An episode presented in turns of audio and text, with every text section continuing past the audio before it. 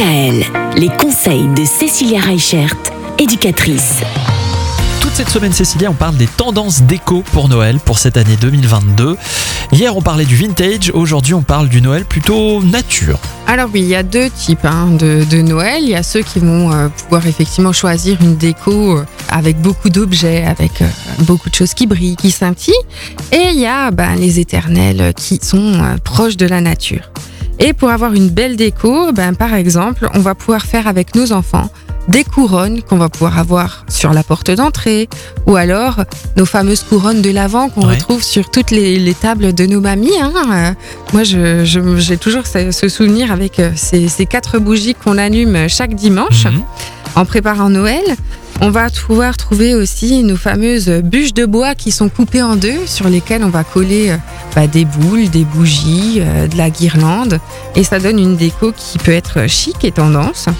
On va avoir aussi ben, les fameuses boules transparentes en plastique dans lesquelles on va pouvoir mettre que ce soit des feuilles, des fleurs et tout plein de, de choses euh, qu'on va pouvoir trouver dans la nature, comme des écorces de bois, des choses Ah comme ouais. ça.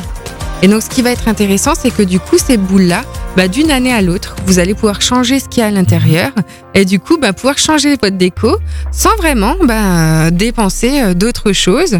Et c'est quelque chose qui peut être en renouvellement perpétuel. On va pouvoir aussi, bah, forcément, hein, euh, retrouver euh, notre fameuse déco avec des rondins de bois qu'on va pouvoir customiser avec des bougies, des choses comme ça. Et puis, bah, il y a les éternels et incontournables pommes de pin qu'on va pouvoir détourner dans tous les sens.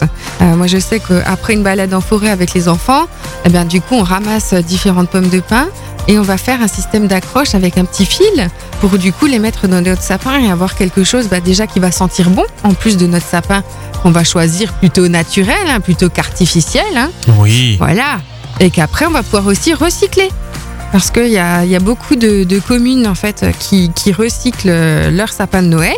Ou alors, bah, comme on a pu le voir l'année dernière, aux zones Mulhouse, on a pu euh, déposer notre sapin de Noël qui va être donné en nourriture aux animaux.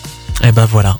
Comme quoi, ça peut avoir une double vie, une triple vie même, le Eh oui. sapin. Merci Cécilia. Demain, on parle de la déco des fenêtres. Ah oui, déco des fenêtres pour les enfants, c'est un moment magique. Alors écoutez, on, on va s'intéresser à ça demain, la déco des fenêtres avec les enfants. Ça tombe bien, demain c'est mercredi. Retrouvez l'ensemble des conseils de DKL sur notre site internet et l'ensemble des plateformes de podcast.